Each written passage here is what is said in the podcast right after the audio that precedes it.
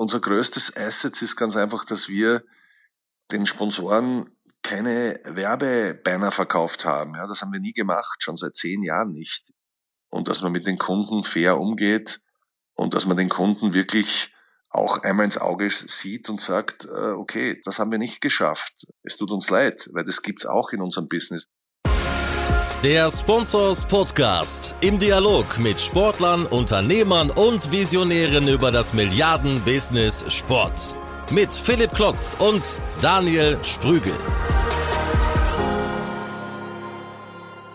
Hallo und herzlich willkommen zum Sponsors Podcast. Schön, dass ihr wieder mit dabei seid und zuhört. Heute rede ich, darf ich reden mit äh, Edwin Weindorfer. Er ist Gründer und Geschäftsführer der Emotion Sports Group.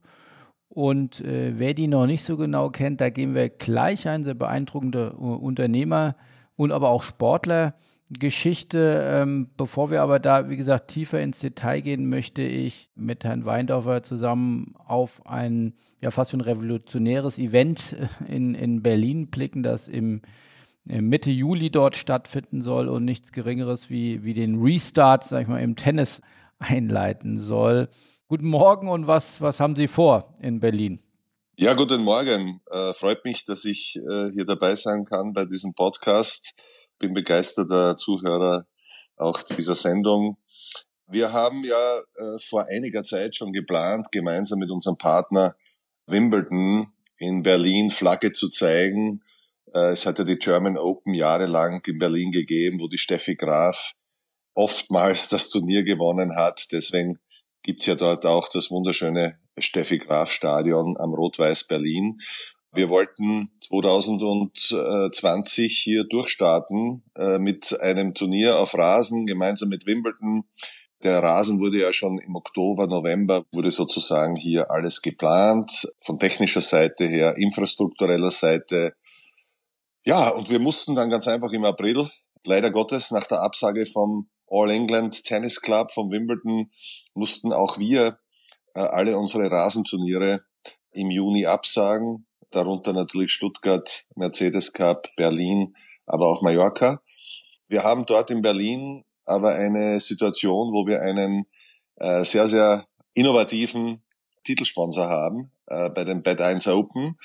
Es ist uns gelungen, äh, gemeinsam mit dem Titelsponsor ein neues Konzept zu entwickeln und dieses Konzept beinhaltet die Durchführung eines Turniers. Wir haben also eine eigene Marke kreiert, die Marke Bet1 Aces. Das soll ja auch nicht nur jetzt im Juli in Berlin dieses Turnier stattfinden, sondern es soll eine Marke entstehen mit urbanen Möglichkeiten für Tennis, aber für Profi-Tennis.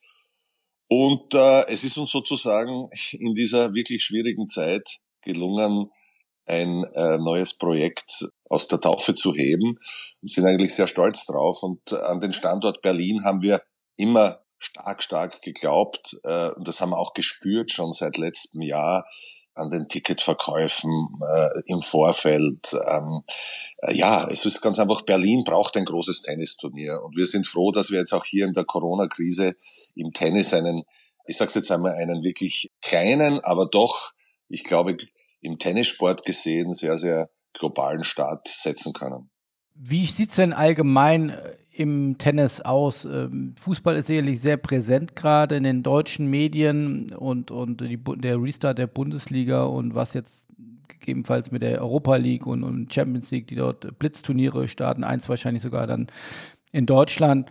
Wie sieht es im Tennis weltweit oder jetzt in Deutschland haben Sie ja gerade schon erwähnt, dann in, in Berlin äh, soll der Restart gelingen. Wie sieht es weltweit mit Tennis aus?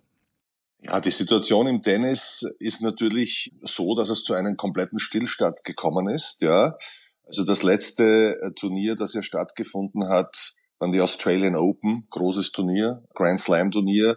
Und dann hat es noch Marseille gegeben und das, äh, ich glaube, ein Turnier in Südamerika, Sao Paulo, und Rio de Janeiro und danach wäre Indian Wells gekommen.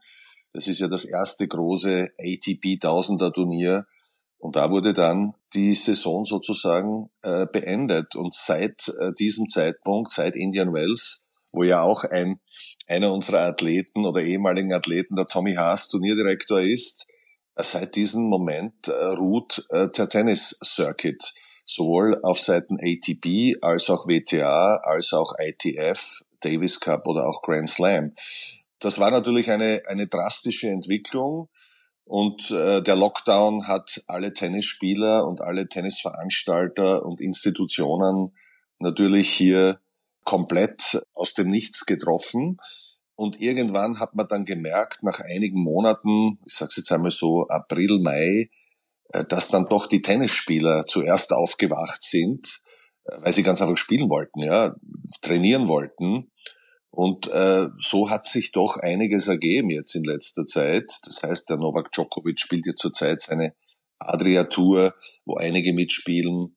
Äh, dann gibt's in Südfrankreich ähm, den Coach von der Serena Williams, äh, Patrick Morandoglu, der hier eine Exhibition-Serie veranstaltet. Ja, und äh, wir haben aber gesagt, wir wollen, wenn wir was machen, dann wollen wir etwas veranstalten, was ein bisschen herausstehender ist, auch vom Sportlichen und haben dieses neue Konzept kreiert, wo ja auch um Preisgeld gespielt wird. Aber vielleicht noch einmal generell zum Tennis. Es ist eine schwierige Situation. Zurzeit ist die Situation so, äh, wir haben diese Woche noch, oder Entschuldigung, Anfang nächster Woche einen Conference Call mit ATP. Gestern war einer mit WTA. Die US Open sollen äh, stattfinden. Ähm, das ist der letzte Stand. US Open ohne Zuseher sollen Anfang September stattfinden und danach wird sich dann die Neuauslegung des Turnierkalenders richten. Alles, was bis dahin passiert, sind eigentlich kreative, innovative Ideen, äh, wo ganz einfach, sage ich jetzt, ähm, ja, Veranstalter wie wir versuchen, äh, die Wirtschaft und den Tennissport und den Spielern einen Job zu geben und versuchen, das Tennis am Leben zu halten. Das heißt, man lehnt sich jetzt nicht zu weit aus dem Fenster, wenn man sagt, die Tenniswelt schaut dann äh, Mitte Juli auch ein Stück weit nach Berlin und, und äh, feiert in Anführungszeichen dort den Restart. Absolut. Also wir haben ja auch weltweite TV-Sender, die hier mit dabei sind, egal ob in der USA oder Europa oder auch Australien. Wir sind auch gerade dabei, in Deutschland hier, glaube ich, ein hervorragendes TV-Vermarktungskonzept umzusetzen mit einer Hightech-TV-Produktion, weil ich ja auch der Meinung bin, dass du in Zeiten wie diesen, wo du keine Zuseher hast, musst du ganz einfach mehr Technologie präsentieren. Die Geisterspielthematik ist nicht so einfach. Es ist ganz einfach für den TV-Konsumenten etwas langweilig und wir versuchen das schon hier mit einer hervorragenden TV-Produktion in Berlin äh, also zum einen die drei Tage im Steffi Graf Stadion auf Rasen und dann Berlin Tempelhof Hangar in einem Airport Hangar versuchen wir ganz einfach so interessant wie möglich zu gestalten und kreativ zu sein. Und die letzte Entwicklung ist ja so, dass wir eventuell sogar 500 Gäste dabei haben dürfen. Also da ändert sich ja auch dauernd was. Und da sind wir auch gerade dabei, das Thema äh, zu untersuchen. Natürlich unter den Voraussetzungen der Distanzhaltung. Aber jetzt als Nicht-Tennis-Experte ist das ja durchaus ungewöhnlich, dass man auf zwei unterschiedlichen Belegen spielt, oder? Also ich meine, das, äh, was ist die Idee dahinter, dass man sowohl dann in dem vorgesehenen Stadion auf, auf Rasen spielt und gleichzeitig dann auf Hartplatz im, im Hangar? Wo, wo, was ist die Idee dahinter? Die Idee ist an und für sich, äh, das Bad 1 Aces Konzept geht in eine Richtung, wo wir sagen, wir, werden, wir wollen mit dem Tennis in städtische, urbane coole Locations gehen, ja. Ob das jetzt äh, die Bahnhofshalle in Zürich sein kann in der Zukunft, ja, oder das Schloss, Schloss Schönbrunn in Wien, oder in dem Fall ähm, der, der Flughafen Tempelhof in Berlin äh, mit seinen Airport-Hangars, ja, wo ja auch der Formula E Grand Prix, glaube ich, schon einmal stattgefunden hat.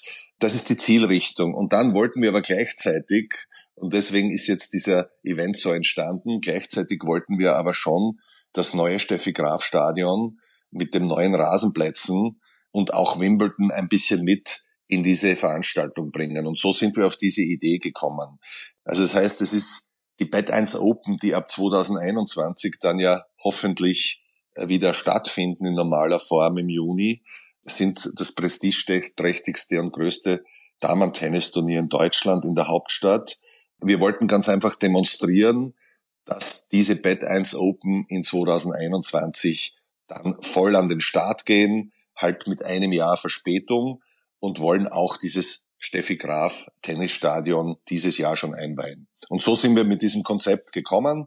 Unser Partner hat das abgesegnet Und im Grunde ist aber das Bad 1 Aces Event ein Event, das zum, sich zum Ziel gesetzt hat, in ein urbanes Umfeld zu bringen, in den Dachmärkten des Titelsponsors. Das ist der langfristige Plan.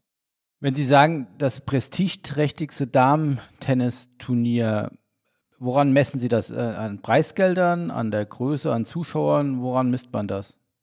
Wir messen das an der Historie, die es in Berlin gegeben hat mit dem German Open. Wir messen das natürlich mit Preisgeldern. Ja, also wir werden auch hier das höchste Preisgeld haben auf der WTA in Deutschland. Wie und wir messen das angedacht waren eine Million Dollar in 2020. Wo wir jetzt 2021 liegen werden, das weiß niemand, weil das bestimmen ja nicht wir, das bestimmt ja im Endeffekt die WTA.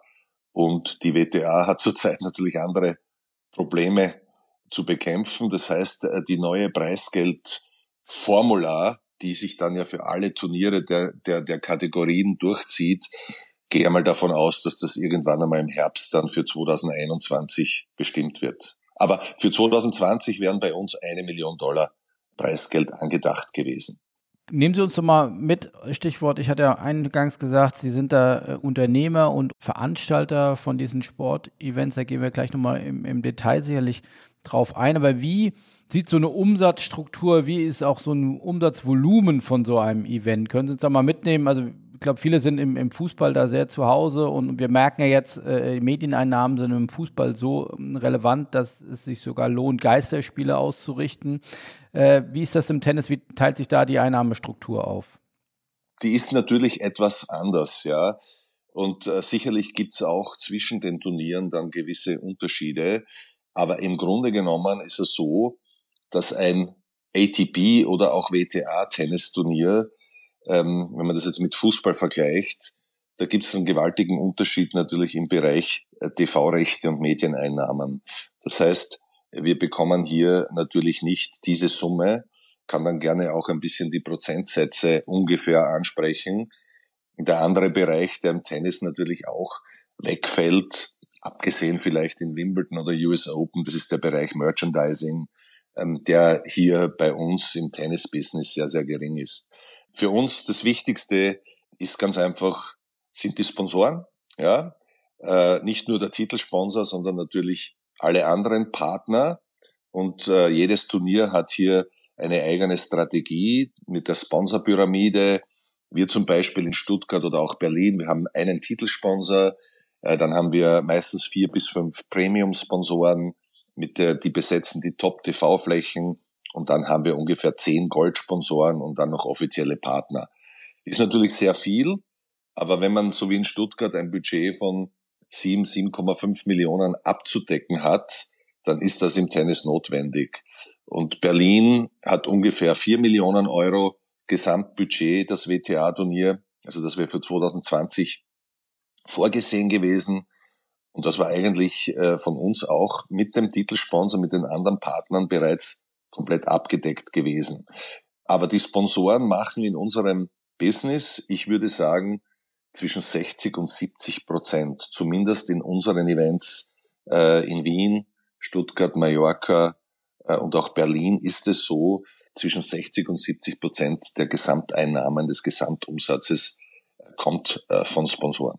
Gut, das sind ja schon beachtliche Summen, die Sie da erwirtschaften müssen. Ähm, wir können gleich dann nochmal über die Gesamtumsätze vielleicht von Ihrer Agenturgruppe äh, sprechen. Sponsoren fallen ja nicht vom Baum, sondern die muss man sehr ähm, hart vermarkten. Wie stellen Sie das auf, dass Sie sagen, haben die Offices vor Ort, haben Sie einen gesamtheitlichen äh, Salesbetrieb, arbeiten Sie mit anderen, mit externen Vermarktern zusammen? Wie machen Sie das? Wir haben eigentlich hier eine relativ gesunde Mischung. Äh, zum einen, in unserer Struktur ist es sehr wichtig, dass wir immer dort, wo wir ein Tennisturnier veranstalten, auch äh, ein Office integrieren. Das ist vor allem wichtig, um ganz einfach hier auch die extrem wichtigen lokalen Sponsoren ähm, und auch die VIP Hospitality Bereiche, VIP Logen, die ja im Tennisbusiness wichtig ein wichtiges Vermarktungstool sind, um die zu aktivieren. Aber wir haben auch ein eigenes Sales-Team. Äh, das sind bei uns, ja, ich würde sagen, so sieben bis acht Leute in den verschiedenen Offices, äh, die dann hier äh, für alle unsere Events verkaufen. Natürlich, äh, das fängt aber bei der Geschäftsführung an und bei dem Eigentümer. Also ich bin wahrscheinlich in dieser gesamten Konstellation noch auch äh, der Top-Verkäufer, weil man natürlich in diesem Business, wenn man heute mit Emirates Airlines oder mit der Allianz oder wie auch immer mit globalen Konzernen spricht, dann erwartet sich oft der Kunde auch, dass hier äh, sozusagen der Chef äh, erscheint. Da bin ich auch, sage ich jetzt einmal, äh, immer mit Herzblut dabei, hier auch im Verkauf tätig zu sein.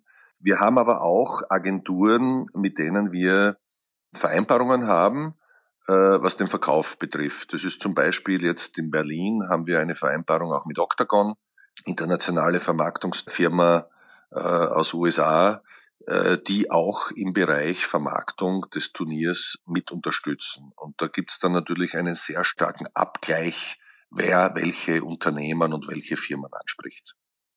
Aber um ja, Sponsorings in Millionenhöhe ähm, ja, zu allokieren, braucht es ja auch ja, eine große Medienreichweite oder das eher als Frage zurückgespielt. Äh, ja, diese, vor dieser Herausforderung stehen ja viele Sportevents, sag ich mal, hinter dem Fußball, die jetzt vielleicht nicht über so eine regelmäßige Millionenreichweite verfügen. Was, mit was überzeugen Sie die Sponsoren? Warum engagieren die sich dann doch in so einer substanziellen siebenstelligen, sechsstelligen, siebenstelligen Höhe bei ihren Turnieren? Ja, man muss einmal sagen, in unserem Business ist es so, dass siebenstellig ist eigentlich immer nur der Titelsponsor im Tennis-Business, ja. Also ich spreche jetzt von unseren Events. Die, die anderen Partner sind, sage jetzt einmal, äh, wenn wir gut, gute Deals machen im hohen sechsstelligen Bereich. Aber ich glaube, was das Entscheidende ist, ist Punkt eins natürlich eine, eine gute TV- und mediale Präsenz.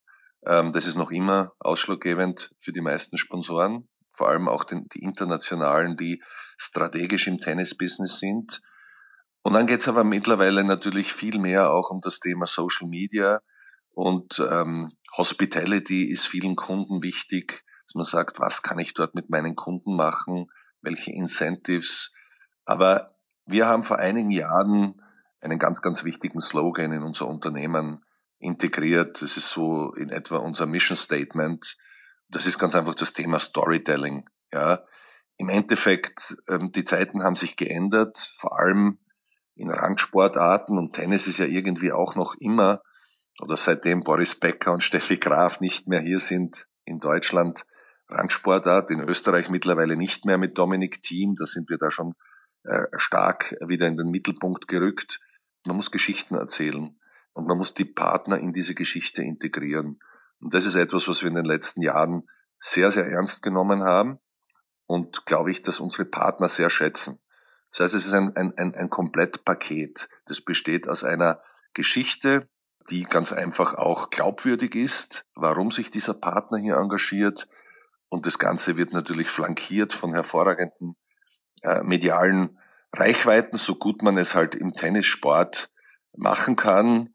Er wird immer schwierig, wenn man dann mit Fußball und den Einschaltquoten im, im Fußballsport verglichen wird, selbstverständlich. Ja, und dann muss es ganz einfach auch noch für die Kunden ähm, und für die Fans ein tolles Erlebnis sein. Und ähm, so muss man halt das Mix machen, um hier ähm, erfolgreich langfristig mit Partnern zusammenzuarbeiten. Und das ist das, worauf wir sehr stolz sind, dass wir in den letzten Jahren, egal ob das äh, Mercedes-Benz in Stuttgart ist, die jetzt schon über 45 Jahre dem Turnier die Treue halten, oder ob das ein Partner wie Liquimolli ist. Das sind ganz einfach Partner, die mit uns diesen Weg gehen. Und öfters sind es auch Partner, die mit uns diesen Weg auch in verschiedenen Ländern und bei verschiedenen Events gehen. Und darauf sind wir eigentlich sehr stolz. Und das ist auch das, wo wir glauben, dass wir relativ unbeschadet äh, aus dieser Corona-Krise äh, überstehen werden. Wie findet man so ein Sponsor wie Bet1, das ist ja doch eher ein, ein noch junges Unternehmen, das äh, ja nicht so eine Historie hat wie Mercedes-Benz, die das eher dann wahrscheinlich, könnte ich mir vorstellen, aus Standortmarketinggründen unter anderem ähm, auch machen. Bet1 ist ja, kommt ja sehr dann aus dem Online-Business, ist sehr performance-getrieben, sicherlich in, in der Denke. Warum setzen die dann trotzdem auf Tennis, ähm, um damit vielleicht dann ihren Abverkauf zu steigern. Ist das jetzt das, die neue Erkenntnis für performancegetriebene Unternehmen, auf äh, solche Tennisturniere zu setzen? Naja, ich glaube, im, im Fall von, von Bet 1 war es äh, eine Verbindung aus, ja, man muss auch sagen, das war ein glücklicher Zufall, dass wir hier jemanden äh, kennengelernt haben, der ganz einfach dabei war, sein, äh, seine Sponsoring-Strategie zu überdenken. Ja, Bet 1 war ja bis jetzt nur im Wintersport aktiv, mit Langlauf, Biathlon, aber auch äh, äh Skispringen. Und Bet 1 hat äh, versucht, sich in eine, eine Sommersportart zu sichern. Ja, das war eigentlich der Schlüssel. Und das Thema Fußball äh, ist ja bei Bet 1, äh, die sind jetzt nicht Fußball der Sponsor der Bundesliga, aber sie werden ein sehr, sehr großer Partner gewesen im Bereich ZDF, ARD während der Fußball-Europameisterschaft, ja, und mit ihrem Werbespot. Und in irgendeiner Art und Weise ist es uns gelungen, Bet 1 davon zu überzeugen, dass sie, wenn sie sich im Sommer, äh, wenn sie sozusagen dieses Sommerloch erfüllen wollen, dass Tennis eigentlich eine hervorragende Plattform bietet.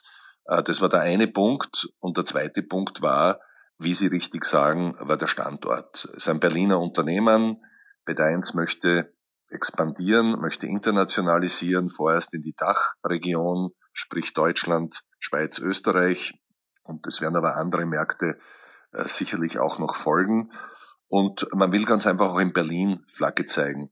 Das wird man auch dann bei diesem Event sehen. Also die Farbe Rot wird eine sehr, sehr große Rolle spielen. Äh, da gibt's ja das berühmte Turnier in Queens seinerzeit, das Stella Artois, wo die Farbe Rot erstmalig im Tennis äh, sponsortechnisch stark erschienen ist. Und da haben wir uns sehr stark daran orientiert. Das heißt, wenn Sie dieses Turnier verfolgen, egal ob die Bet 1 Open in Zukunft in Berlin, äh, das WTA-Turnier oder Bet 1 Aces, da spielt die Farbe Rot eine starke Rolle. Und ähm, wir haben versuchen hier eine Marke zu kreieren. Der Sponsor ist in dem Fall sehr, sehr dankbar, weil ich glaube, dass wir ihm mehr Innovation und Kreativität bieten können, wie er das vielleicht im Skisport von den Verbänden äh, gewöhnt ist. Können Sie nochmal ausführen, Bett 1, ich habe äh, ein bisschen recherchiert, äh, man kann auf jeden Fall lesen, dass sie über zwei Millionen Matratzen äh, verkauft haben. Also sie verkaufen wirklich Matratzen, haben das ja, sich da spezialisiert und, und weiter professionalisiert, machen das vor allem dann über, über Online-Plattformen. Können Sie sagen, wie, wie groß die Firma ungefähr ist, welche, welche Dimension die schon angenommen hat?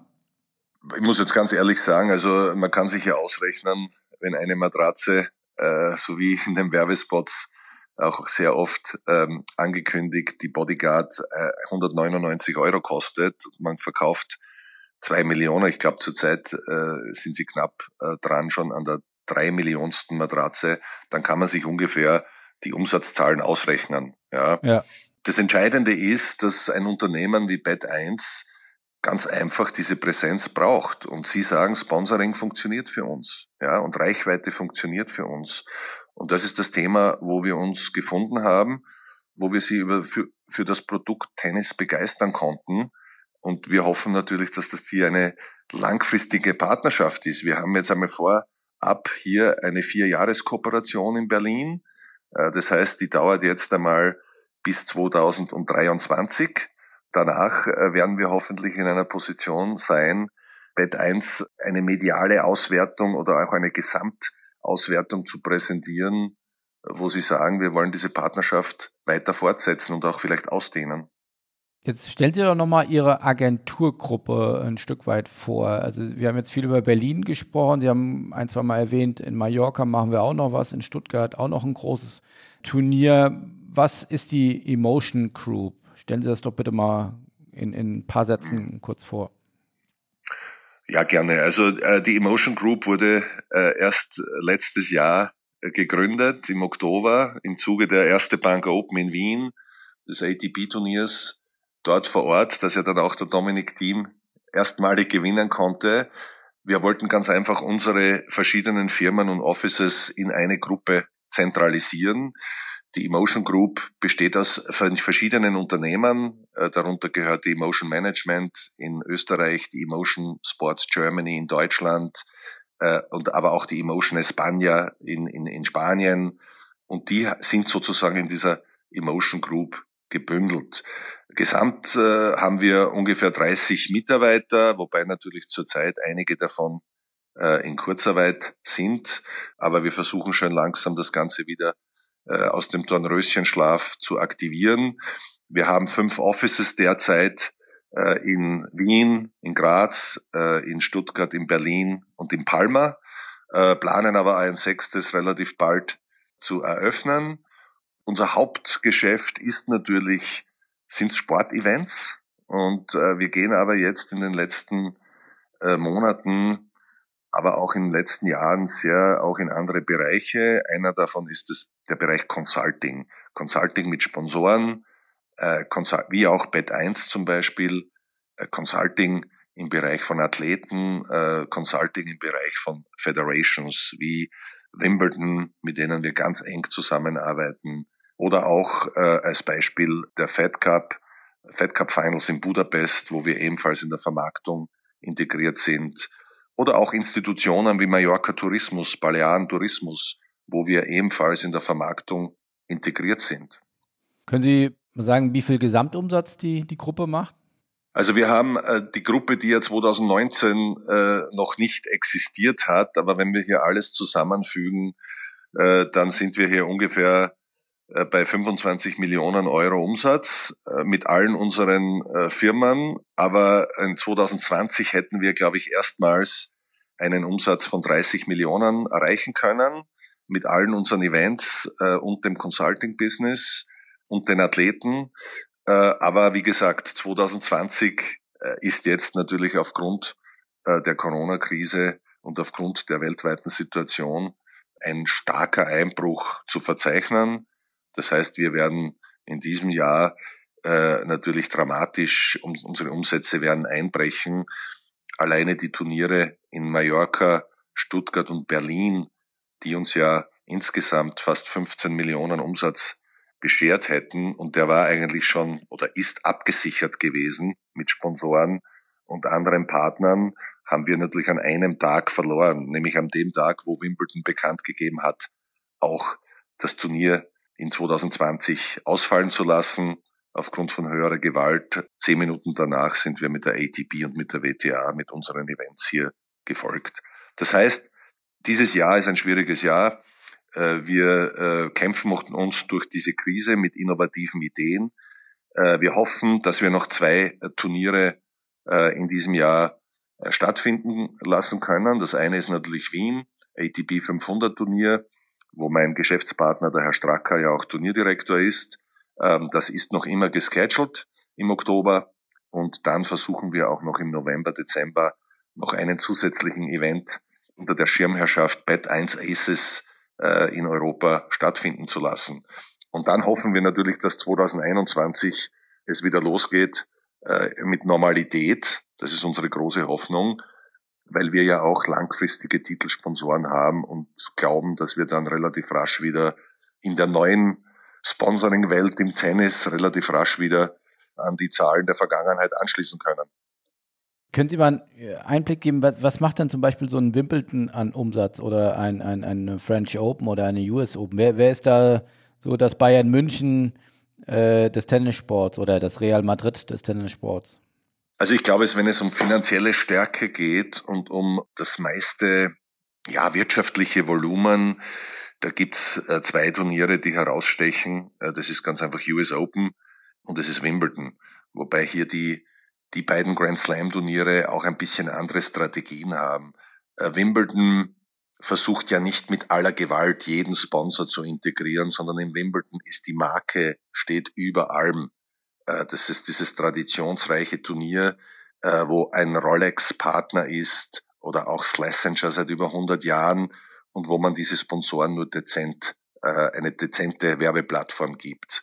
So, das ist Wimbledon, aber natürlich als Club, der reichste Tennisclub der Welt, mit über einer Milliarde Cash-Reserven, mit, mit Plänen, mit Dächern, äh, mit, mit, mit Rooftops, äh, mit neuen Plänen von Anlagen, U-Bahn-Stationen etc., äh, gehen die da einen, einen richtig soliden Weg. US Open ist wirtschaftlich noch etwas stärker vom Umsatz, ohne jetzt Zahlen zu nennen, weil ganz einfach die Amerikaner in New York in der Vermarktung viel, viel aggressiver sind. Egal, ob das jetzt die TV-Vermarktung ist oder ob das Sponsorenvermarktung ist. Egal, ob das Emirates Airlines ist oder JP Morgan. Das sind, die lassen ganz einfach sehr viele Partner und Sponsoren äh, in diese US Open rein. Australian Open steht auch sehr, sehr gut da.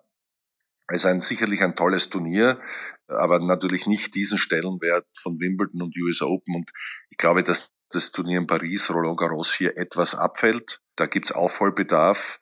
Äh, da hat es ja bis jetzt auch an Regentagen keine Sicherheit gegeben für die TV-Stationen, weil es keine Überdachung gegeben hat. Man sieht ja auch, dass die natürlich verzweifelt versuchen, jetzt diesen Event durchzuführen, äh, um in irgendeiner Art und Weise hier noch ihre TV-Rechte-Einnahmen äh, zu sichern.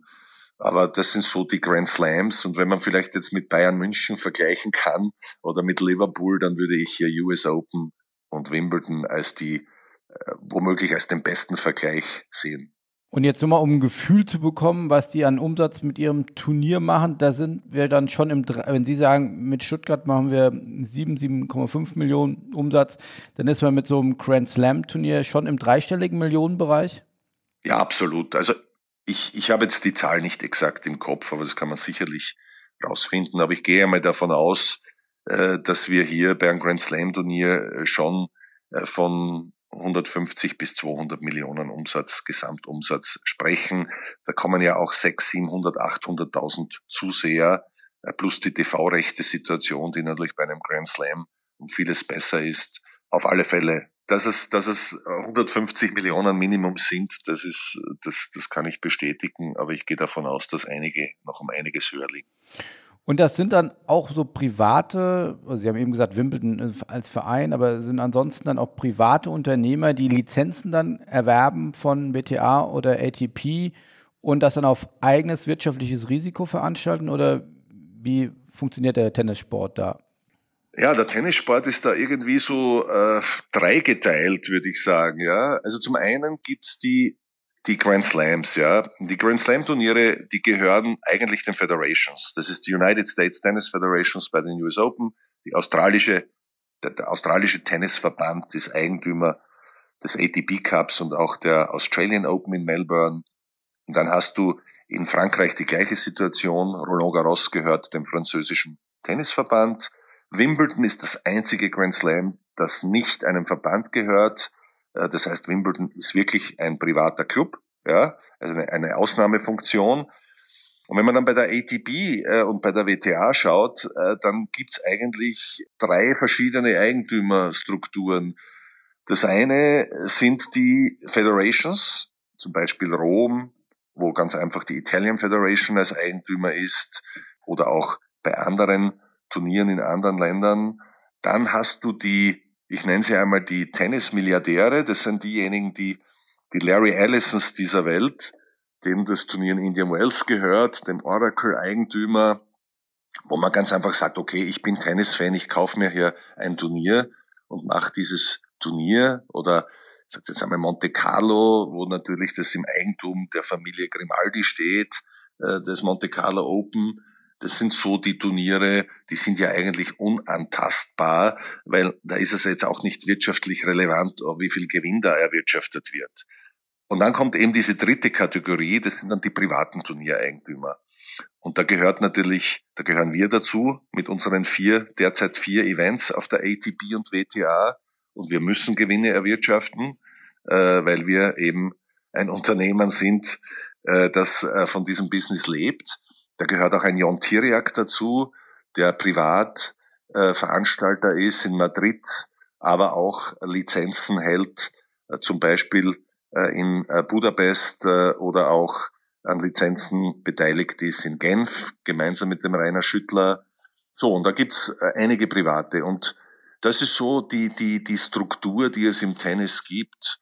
Ich glaube, dass sich diese Struktur in den nächsten Jahren eventuell verändern kann. Ich glaube, es wird hier sich die Spreu vom Weizen trennen. Ich weiß nicht, ob 64 Turniere auf der ATP in Zukunft überlebensfähig sein werden. Vielleicht sind es in der Zukunft Nummer 40 oder 50. Ich persönlich glaube schon, dass es am Sponsormarkt äh, einige Veränderungen geben wird. Und da muss man ganz einfach jetzt ich sag's vorne dabei sein, äh, um hier auch in der Zukunft bei einer eventuell veränderten Tour mitzugestalten und mit dabei zu sein. Aber das heißt, Sie sagen als privater Veranstalter, man kann damit gutes Geld verdienen als Unternehmer. Ja, wir haben die letzten Jahre sehr gut gewirtschaftet. Das sieht man auch an den Expansion und an den Umsatzzahlen. Ich sage jetzt nicht, dass jedes Tennisturnier Geld verdient, ja, weil es natürlich auch verschiedene Interessen gibt. Äh, und auch wir haben nicht bei jedem Turnier von Anfang an Geld verdient. Ich habe in Mallorca bei einem WTA-Turnier drei Jahre lang investiert, weil ich keinen Titelsponsor gehabt habe, bis der mallorquinische Tourismus hier stärker Partner wurde. Aber ich sage es jetzt einmal so, wir haben eigentlich alle die Events, die wir veranstalten, innerhalb von drei Jahren zum Laufen gebracht und haben auch innerhalb von einer Periode von drei Jahren alle unsere Events profitabel gemacht. Sie haben gesagt, Hauptumsatztreiber ist, ist Sponsoring. Die Medienrechte vermarkten die Sie selber oder werden die über ATP und WTA vermarktet? Da gibt es verschiedene Szenarien. Im Falle von WTA äh, ist es so, dass diese Vermarktungsrechte, auch was Berlin betrifft und bei den großen Turnieren, auch wie bei Porsche Grand Prix, zentral vermarktet werden. Das heißt, die WTA hat hier eine Vereinbarung mit Perform und äh, du gibst als Veranstalter diese Vermarktungsrechte ab, bis auf die Domestic Rights, das heißt die Rechte für Deutschland in dem Fall bleiben beim Veranstalter und der Veranstalter kann hier in seinen Domestic Market tun und lassen, was er will und sich die ideale Lösung suchen. Der Rest der Welt ist aber in den Händen von WTA Media und man bekommt auch dafür natürlich eine äh, rechte Fee, die davon abhängt, in welcher Kategorie dein Turnier angesiedelt ist. Äh, was die ATP betrifft, ist es, äh, ist es, was die 500er und 1000er betrifft, gleich. Da gibt's also ebenfalls diese gleiche Situation, dass die Turniere zentral vermarktet werden über die ATP Media. Die Domestic Rights äh, des jeweiligen Turniers äh, werden hier nicht berührt. Das heißt, ist jeder dafür selbst zuständig, was auch richtig ist, weil ja viele auch lokale Titelsponsoren haben und dann auch selbst in der Lage sein sollten, ihre TV-Situation im eigenen Markt äh, zu klären. Und was die, die, die 250er angeht, und das ist ja die, die größte Gruppe der Turniere, da gehört zum Beispiel auch Stuttgart dazu, hier gibt es in der Vermarktung äh, verschiedene äh, Szenarien. Du kannst dem ATP-Pool beitreten und dann bist du sozusagen hier auch in diesem Pool oder du könntest dich auch dazu entschließen, die TV-Rechte weltweit selbst zu vermarkten oder in unserem Fall in Stuttgart ähm, macht das Lagardère. Ja, also wir haben unsere Vermarktungsrechte auf mehrere Jahre Sport außerhalb jetzt. von Deutschland. genau, genau, exakt. Back to the Roots äh, äh, aus Lagardère Sports wird wieder Sport 5. Und nochmal zur, zur ATP und WTA, also das ist völlig voneinander getrennt. Das heißt, äh, Tennis Herrensport eigenständig und Tennis Frauensport komplett eigenständig. Das hat nichts miteinander zu tun. Ja, da muss man auch wieder unterscheiden. Das heißt, die WTA und die ATP sind zwei eigenständige Organisationen, vollkommen korrekt, wobei es einige Turniere gibt, äh, die combined sind. Ich sage jetzt einmal Madrid äh, oder auch äh, äh, Rom. Das heißt, es sind Turniere, wo Damen, wo die WTA und die ATP an einem, in einer Turnierwoche oder an zwei Turnierwochen wie in Indian Wells oder Miami äh, gemeinsam antreten, aber es sind zwei verschiedene Organisationen. Ja. Bei den Grand Slams ist es anders. Die Grand Slams, da ist das eine Einheit. Ja, da ist ja die ATP und die WTA nur im Bereich Rules und nur im Bereich Ranking involviert. Das heißt, da ist es eine Einheit und ein Grand Slam Turnier aus der Historie heraus hat Frauen und Männer und hat auch dort gleiches Equal Price Money ja, äh, und hat auch das gleiche Starterfeld mit 128 Starterinnen im Hauptfeld und Startern der einzige Unterschied dort ist das Spielsystem, das Matchformat. Die Herren spielen natürlich länger, Best of Five, und die Damen spielen Best of Three. Und die Gesellschafterform von der ATP und der WTA, sind das private Organisationen? Ist das, ist das eher so der amerikanische Entertainment-Ansatz oder sind das eher europäische Verbände, die dort dann die Lizenz am Ende des Tages rausgeben? Also Gesellschafter, so WTA und ATP haben eine gleiche Gesellschafterstruktur. Das sind amerikanische Unternehmen und die Eigentümer sowohl WTA als ATP sind 50 Prozent die Spieler und 50 Prozent die Turniere oder die Lizenzeigentümer der Turniere. Das ist grundsätzlich eine schwierige Konstellation, weil du immer wieder in den Konflikt kommst. Die Spieler wollen eigentlich immer nur mehr Preisgeld und die Turnierveranstalter wollen eigentlich, dass die Spieler mehr Leistung bringen und das Preisgeld nicht so hoch wird. Also es ist einmal eine schwierige äh, Konstellation. Das muss man, muss man ganz ehrlich sagen. Wenn es jetzt um die Lizenzen geht, das Thema haben wir ja schon vorher kurz besprochen, dann gibt es eben Lizenzen, die im privaten Eigentum stehen. Es gibt Lizenzen, die im Eigentum von Clubs stehen. Es gibt Lizenzen, die im Eigentum von Verbänden stehen. Ja, aber diese Lizenzeigentümer sind auch Eigentümer der ATP und der WTA und haben auch gewisse Mitbestimmungsrechte in dieser Organisation. Klingt relativ komplex. Es ist komplex und ich glaube, das ist auch eines der Probleme des Tennissports. Es gibt ganz einfach zu viele Governing Bodies hier. Wir haben die ATP, wir haben die WTA, wir haben die ITF, wir haben äh, die Grand Slams, wir haben die European Tennis Association. Das heißt, äh, Tennis zieht wirklich nicht an einem Strang. Ja, das hat sich so entwickelt. Und ähm, es hat ja jetzt auch einen interessanten Ansatz vom Roger Federer und Rafael Nadal einmal gegeben. Wieso sollte man nicht Damen-Tennis und Herren-Tennis besser unter eine Flagge bringen? Ich glaube, dass das technisch nicht einfach sein wird, das zu schaffen, weil ja auch wirtschaftlich die Zahlen der beiden Touren unterschiedlich sind. Ja, da hat natürlich die ATP um vieles ein, ein stärkeres Gewicht, sowohl, sowohl was Umsatz angeht, als auch was TV-Quoten und Sponsoreneinnahmen angeht.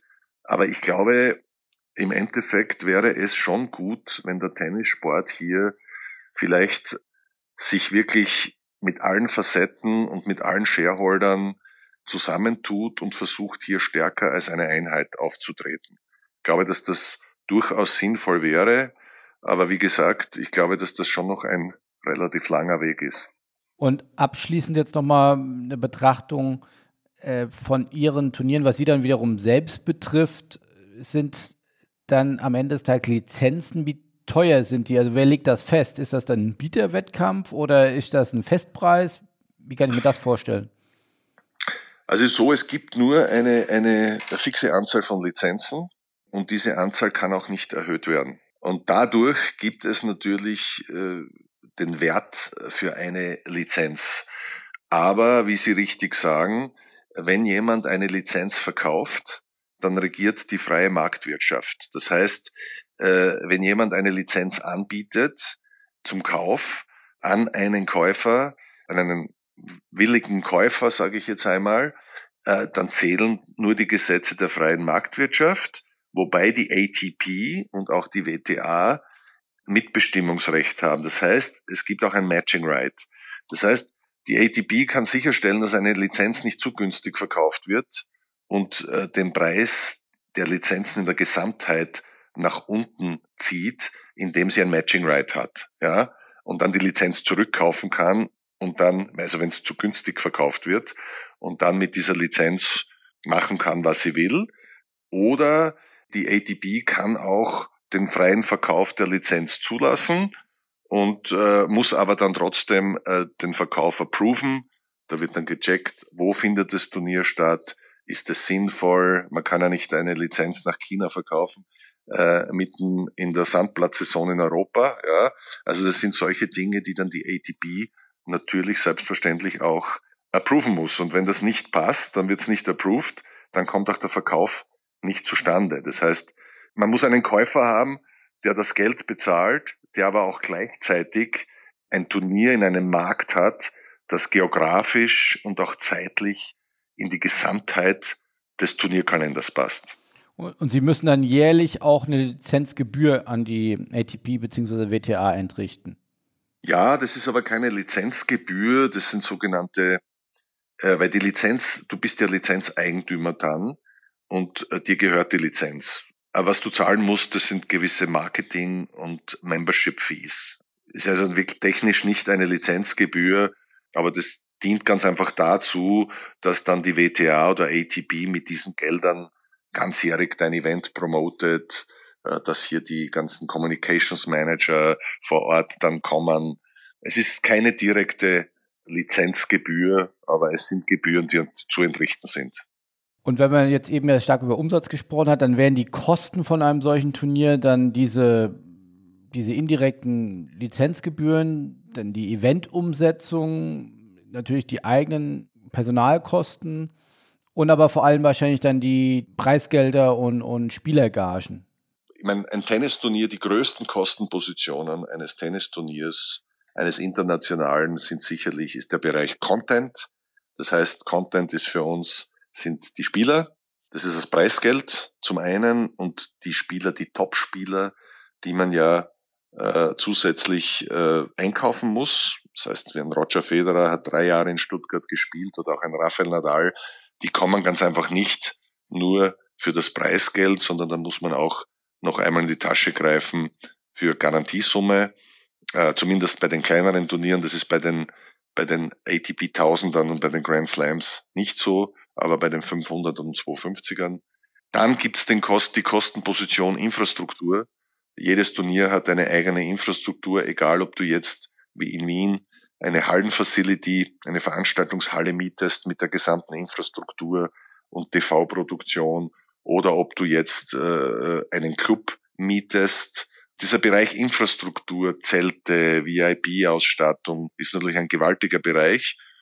Und äh, der dritte Bereich ist natürlich der ganzjährige Betrieb des Offices, das heißt der Office Overhead, Mitarbeiter, Staffing. Und äh, so setzt sich ein Gesamtbudget dann zusammen.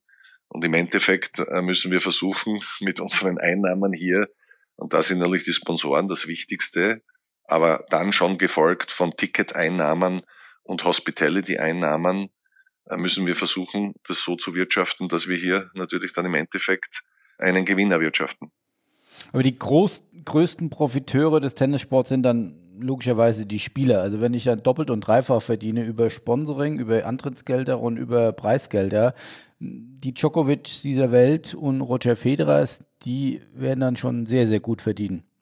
Genau, also das ist mit den Garantien, man zahlt ja nicht jedem Spieler eine Garantie. Ich zahle einem Spieler dann eine Garantie, wenn er erstens mir TV-Rechte mäßig hilft, was ja dann wiederum einen Effekt auf die Sponsoreneinnahmen hat. Das heißt, wenn ich einen Roger Federer habe, dann weiß ich, dass ich globales TV äh, habe mit höheren Reichweiten und das kann ich dann wiederum sponsortechnisch besser vermarkten, aber auch mit TV-Rechte-Einnahmen.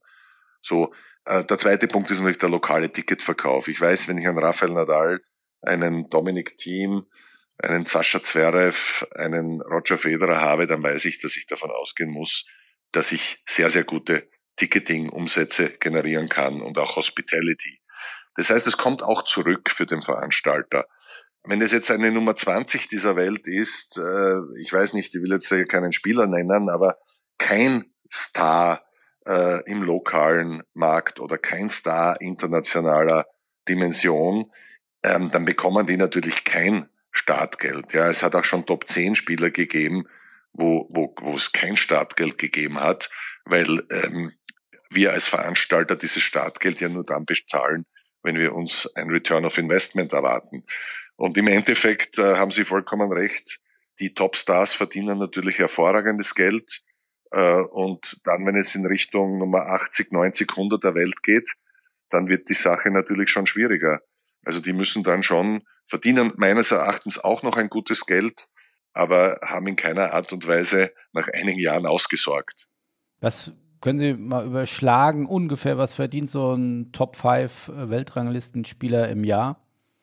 Naja, ich glaube, da muss man jetzt wieder unterscheiden. Wenn es ein, ein Rafael Nadal oder ein Roger Federer ist, die mit Nike oder jetzt mit Uniqlo ihre Mega-Deals haben oder Partner wie Barilla, Rolex beim, beim Roger oder Mercedes-Benz, dann ist das natürlich noch einmal ein Turbo-Booster. Aber ich würde jetzt einmal sagen, alleine wenn man sagt Preisgeld und normale Sponsor-Deals für einen Top-5-Spieler, ja, ich glaube, die können dann schon so 20 bis 30 Millionen im Jahr verdienen.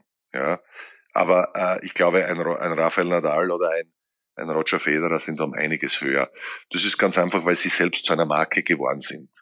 Aber da gehören natürlich sehr, sehr viele Grand Slam-Siege dazu. dass du zu dieser Marke wirst. Dann äh, nochmal, um den letzten Turn äh, zu kriegen. Äh, man kann, glaube ich, jetzt konstatieren, Sie sind die führende Sportmarketing-Agentur im Tennis im, im deutschsprachigen Raum. Was machen Sie besser oder anders als, als andere Veranstalter in diesem Bereich? Ich glaube, wir sind immer kreativ, innovativ gewesen mit unseren Ansätzen.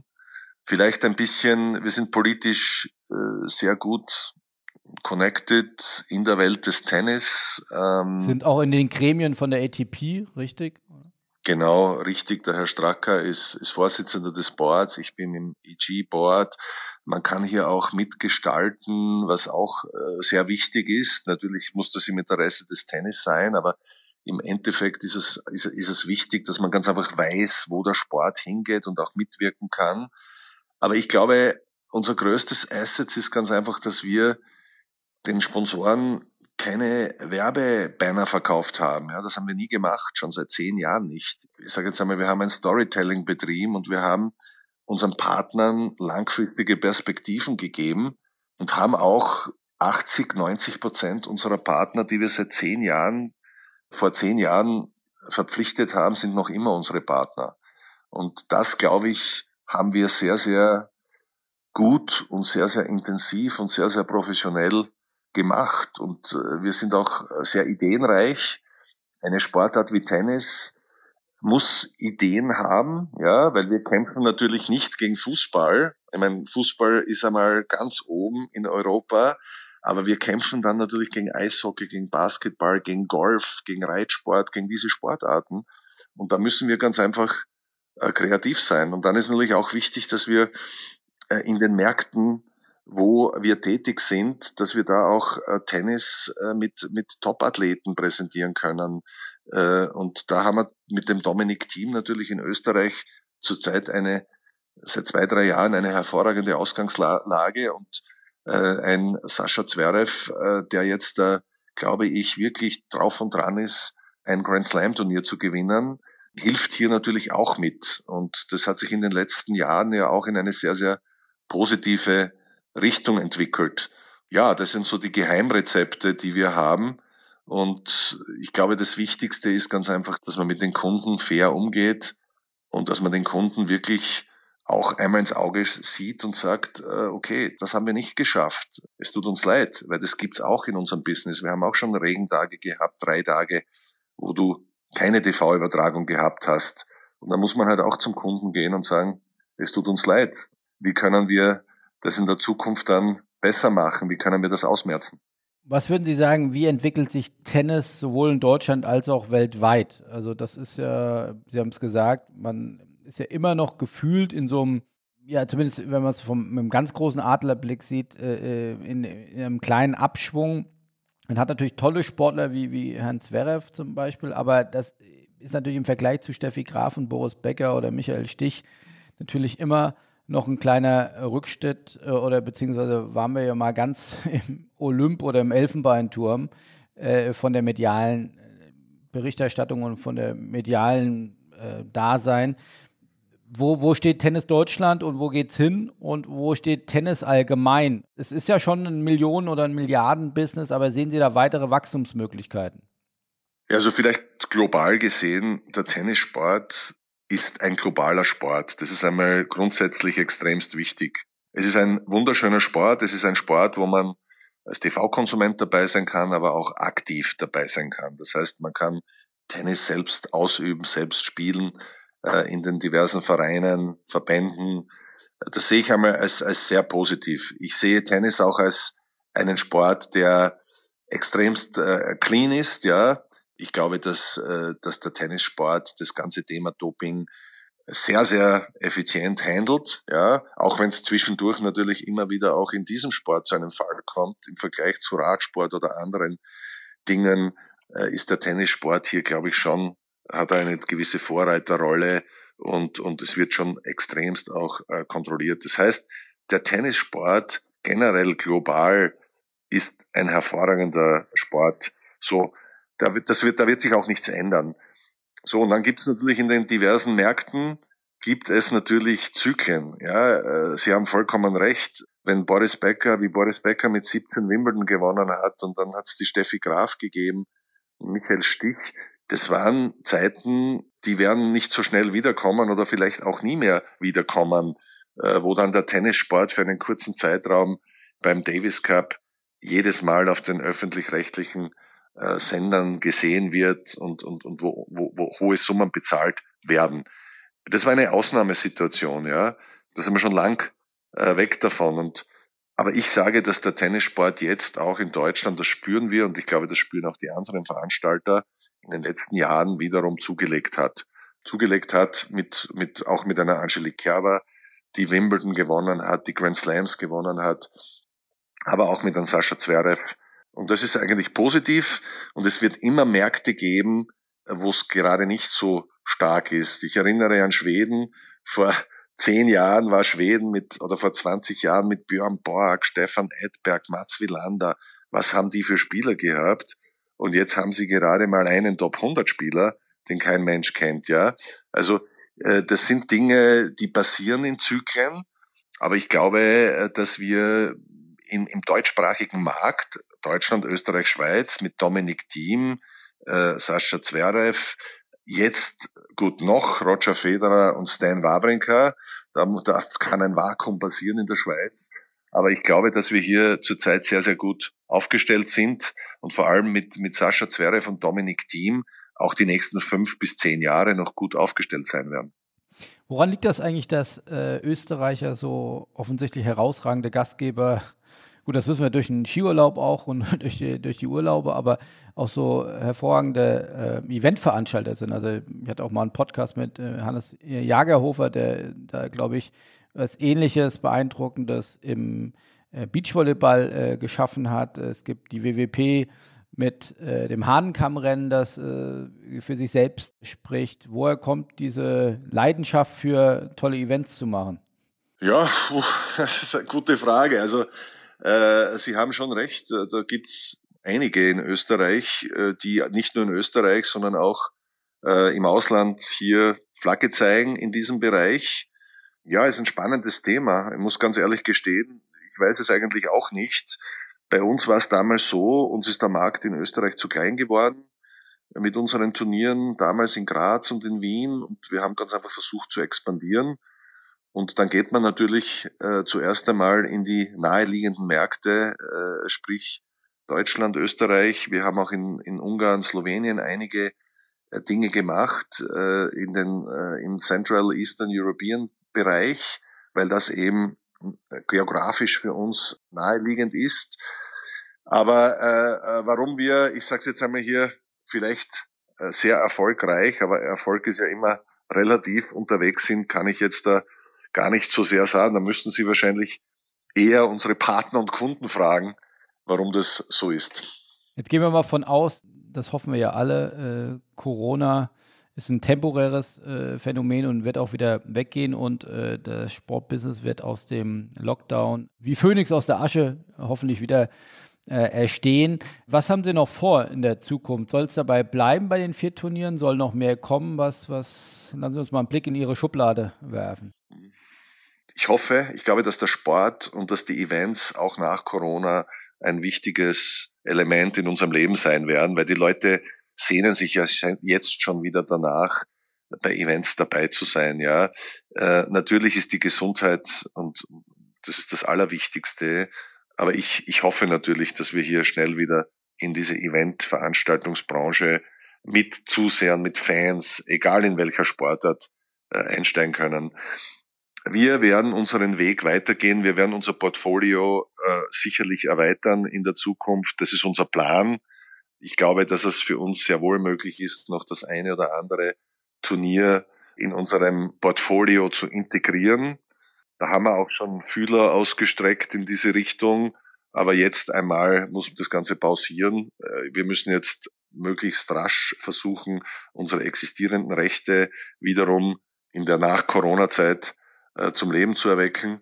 Für uns ist es auch interessant, in andere Bereiche vorzudringen. Also ich glaube, dass dieser Bereich Consulting, auch der Bereich mit, mit Athleten und vielleicht auch Bereich Kultur darf man nicht vergessen, Österreich ist ja auch eine starke Kulturnation, da sind wir zurzeit fast noch nicht tätig.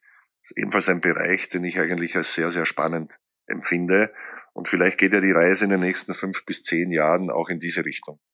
Dann herzlichen Dank für das extrem offene Visier für diese eine Stunde Online- oder Audio-Education für mich im Bereich Tennis und, und äh, dass Sie so viele Zahlen mitgebracht haben und äh, uns so offen oder mir so offen Rede und Antwort gestanden haben. Ich drücke die Daumen für den Restart im Tennis und dass Ihr Turnier ein großer Erfolg wird. Und dann ist ja vielleicht auch in der Krise eine gewisse Chance, dass man den Mut hatte, solche neuen Konzepte, solche neuen urbanen Konzepte auszuprobieren. Und äh, das ist ja auch was, was dann vielleicht auch bleibt und nicht nur ein temporäres Phänomen war, was man dann in, in Zeiten von Corona gemacht hat.